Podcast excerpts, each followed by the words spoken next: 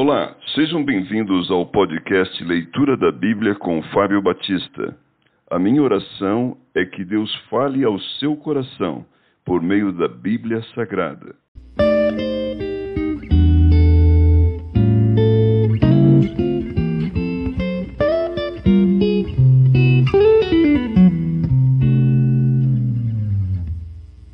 Provérbios capítulo 3 Nova versão transformadora. Confiança no Senhor. Meu filho, não se esqueça de minhas instruções. Guarde meus mandamentos em seu coração. Se assim fizer, viverá muitos anos e sua vida será cheia de paz. Não permita que a bondade e a lealdade o abandonem. Prenda-as ao redor do pescoço e escreva-as no fundo do coração. Então você conseguirá favor e boa reputação diante de Deus e das pessoas. Confie no Senhor de todo o coração. Não dependa de seu próprio entendimento. Busque a vontade dele em tudo que fizer, e ele lhe mostrará o caminho que deve seguir. Não se impressione com sua própria sabedoria. Tema o Senhor e afaste-se do mal. Então você terá saúde para o corpo e força para os ossos. Honre o Senhor com suas riquezas e com a melhor parte de tudo que produzir.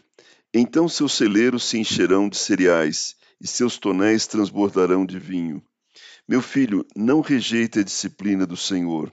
Não desanime quando ele o corrigir, pois o Senhor corrige quem ele ama, assim como o pai corrige o filho a quem ele quer bem. Feliz é a pessoa que encontra sabedoria, aquela que adquire entendimento pois a sabedoria dá mais lucro que a prata e rende mais que o ouro. A sabedoria vale muito mais que rubis. Nada do que você deseja se compara a ela. Com a mão direita, ela oferece vida longa, com a esquerda, riqueza e honra. Ela o guiará por estradas agradáveis. Todos os seus caminhos levam uma vida de paz. A sabedoria é árvore de vida para quem dela toma posse. Felizes os que se apegam a ela com firmeza. Por meio da sabedoria, o Senhor fundou a terra, por meio do entendimento, estabeleceu os céus. Por seu conhecimento brotam as fontes profundas, e do céu cai o orvalho durante a noite. Meu filho, não perca de vista o bom senso e o discernimento.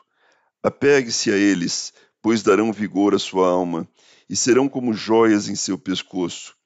Eles o manterão seguro em seu caminho, e seus pés não tropeçarão. Quando for dormir, não sentirá medo. Quando se deitar, terá sono tranquilo. Não precisará temer o desastre repentino, nem a destruição que vem sobre os perversos. Pois o Senhor será sua segurança, não permitirá que seu pé fique preso numa armadilha. Não deixe de fazer o bem, aqueles que precisarem, sempre que isso estiver ao seu alcance.